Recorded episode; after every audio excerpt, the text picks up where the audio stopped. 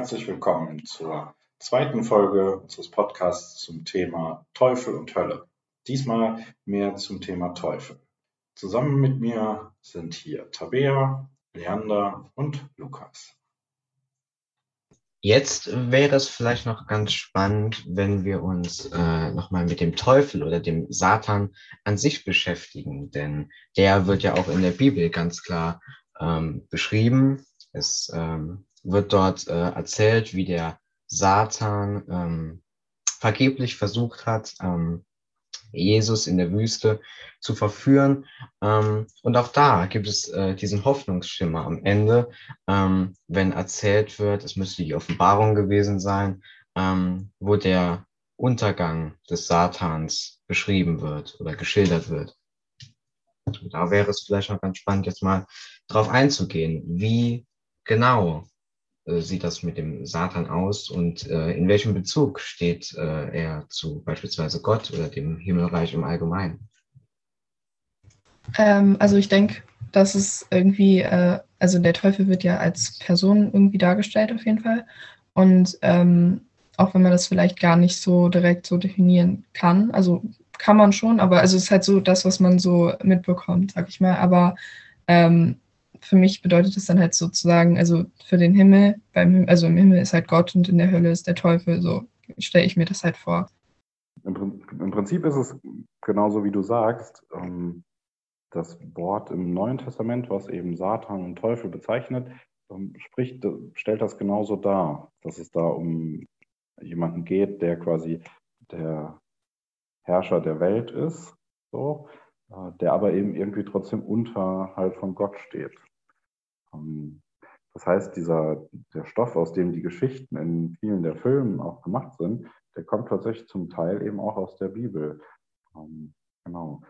Auch im Alten Testament kommt er durchaus öfter vor und da bezeichnet es eben auch den, den Widersacher Gottes, so wie man sich das vorstellt. Oder eben auch tatsächlich so eine Art Dämon. Ähm, ja.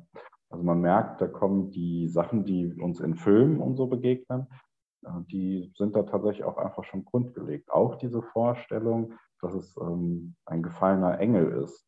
So. Jetzt ja auch vielleicht gar nicht in der Kirche, glaube ich, eher seltener das Thema, aber in, in Filmen oder so, ja durchaus auch, dass äh, es quasi die Herrscharen der Engel gibt und da werden einige eben verbannt. Daraus ergibt sich auch, äh, so ist auch der Satan drunter. Was ich noch ganz spannend finde, wenn man, wenn man nochmal überlegt, was auch einer schon am Anfang gesagt hat, ist es irgendwie wichtig, ähm, dass man sich ein Bild machen kann, ähm, um sich etwas vorzustellen und der Teufel eben auch so wenig greifbar ist. Ihm wird vieles zugeschrieben so. Und, ähm, man braucht eben irgendwie dieses Bild.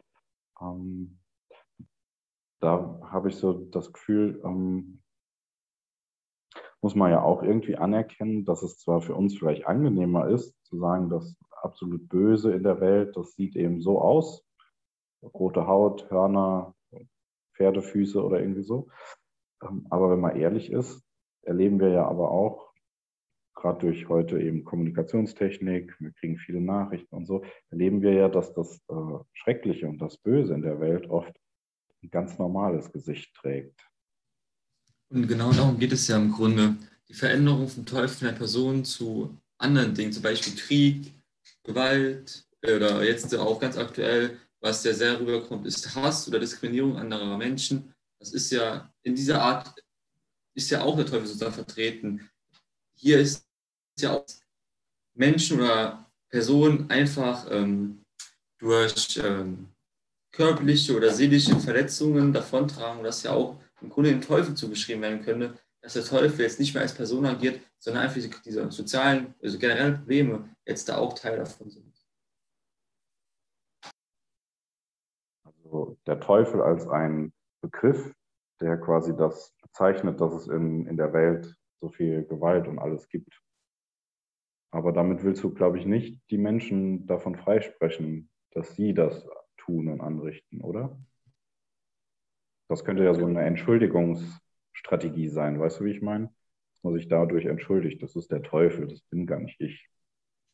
Also das will ich auf keinen Fall sagen, dass die Leute sich einfach davon freisprechen können, weil sie sagen, ja, ist der Teufel. Äh, jeder hat seine eigene Schuld mit sich tragen und für sein eigenes Verhalten, Verhalten verantwortlich. Und ich finde, der Begriff Teufel könnte ja einfach viel oft, also viel genereller gestaltet werden, dass der Teufel auch einfach diese Probleme darstellt und dass man das nicht mehr so auf dieses mittelalterliche Denken zurückgreift, dass das jetzt einfach ein anderer Wandel ist und der jetzt zu einem Kontext, ein anderer Kontext hat.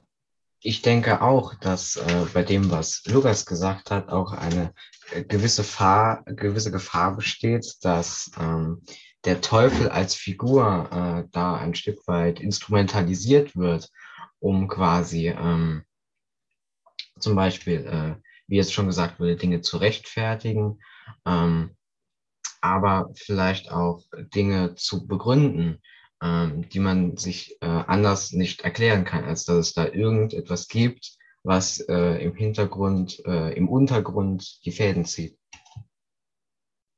Dass er quasi als Erklärung für das Böse in der Welt herhalten soll. Das würde ja auch wieder dazu passen, dass er als Gegenspieler Gottes gesehen wird. Wenn eben Gott sozusagen das ist, was das Leben fördert, der, der Schöpfergott das Leben ermöglicht, dann ist der Gegenspieler eben derjenige, der das Leben verunmöglicht. Und dennoch wird ja so, selbst in der Bibel schon äh, gesagt, dass sich dann am Ende doch alles, sagen wir mal, zum Guten wendet, in Anführungsstrichen, ähm, wenn von der, äh, von der Vernichtung äh, des Satans quasi äh, die Rede ist, ähm, Jesus, der wieder der Versuchung äh, standhalten konnte und ähm, das Böse dann am Ende doch nicht siegt. Ähm, ich denke auch, dass der, dass man den Teufel ähm, nicht so, nicht eigentlich nicht unbedingt als Person definieren muss, sondern es kann auch einfach ein äh, Gewissenszustand oder sowas sein. Es gibt ja auch zum Beispiel dieses Bild, was man ähm, auch in vielen Filmen oder so oder in so Animationen oder so manchmal sieht, dass, ähm, wenn man zum Beispiel zwischen zwei Entscheidungen steht, zum Beispiel einer guten und einer schlechten, dann gibt es ja immer diese Verbildlichung mit dem Engelchen und dem Teufelchen, äh, wo dann halt der Engel so für das Gute spricht und äh, der Teufel halt mehr so für das Schlechte. Und dadurch äh, kann man dann auch nochmal dieses ähm, verbildlichen mit dem, dass der äh, Teufel halt nicht generell, also dass der Teufel halt generell so das Böse insgesamt so verpackt, nicht unbedingt, dass das äh, eine, eine Person ist, auf der das alles ist, sondern einfach dieser Zustand, das generell beschreibt. Dann würde ich mal versuchen, so ein bisschen zusammenzufassen und ähm, vielleicht machen wir dann noch eine Abschlussrunde. Also das Bild, was du gerade angesprochen hast, Tabea, finde ich nochmal ganz genial mit dem Engelchen und Teufelchen genau so. Das ist ja auch letztlich ein Erklärungsversuch, wie es in uns drin aussieht. Natürlich ein bisschen vereinfacht. Manchmal hat man, glaube ich, noch ein paar mehr Zweifel als nur gut und böse, aber ähm, in uns ist es ja manchmal auch nicht alles so klar. Und so wie das ein Erklärungsversuch ist, ist vielleicht das Thema Hölle und das, der Begriff Teufel eben auch Erklärungsversuche. So habe ich uns eben auch zu großen Teilen eben verstanden. Äh, Hölle bezeichnet hm, weniger heute für uns noch das, was damals mit diesen schrecklichen Bildern ausgedrückt wurde, sondern mehr, dass man eben sich in einem Zustand befindet, wo man nicht bei Gott ist. Und der Teufel drückt quasi auch, oder der Teufel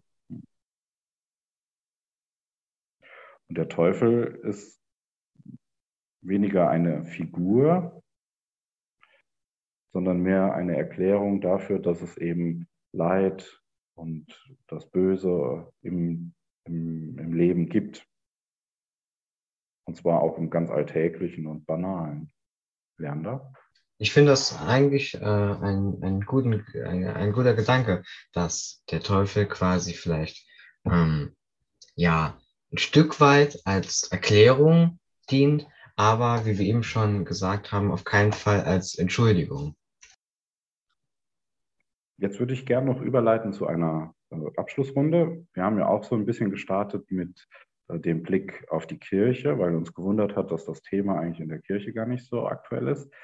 Ähm, formuliert doch mal euren Wunsch an die Kirche, äh, was zu diesem Thema vielleicht zu sagen wäre.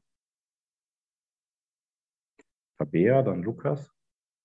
Ähm, ich denke, ich würde mir wünschen, dass dieses Thema einfach ähm, mehr zur Sprache kommt, denke ich, einfach damit man darüber einen äh, klareren Blick bekommt, weil dadurch, dass wir jetzt halt so gut, also so produktiv, sage ich mal, äh, darüber geredet haben, finde ich, hat man auch ein ähm, ganz anderes Bild davon jetzt bekommen.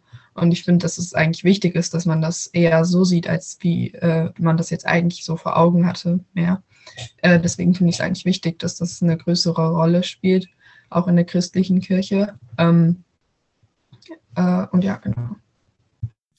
Ich stimme dir auf jeden Fall voll zu, vor allem, dass man wegkommt von diesem alten mittelalterlichen Bild, dass man umschlägt, was heute Probleme sind, dass man einen heutigen Bezug hat und einfach als Kirche so dasteht, dass man auch wieder Menschen abholen kann und die mit wieder anderen Begriffen oder Themen ansprechen kann und somit die Kirche wieder ein bisschen, äh, wie soll ich sagen, ein bisschen interessanter darstellt und wieder mehr Zulauf bekommt.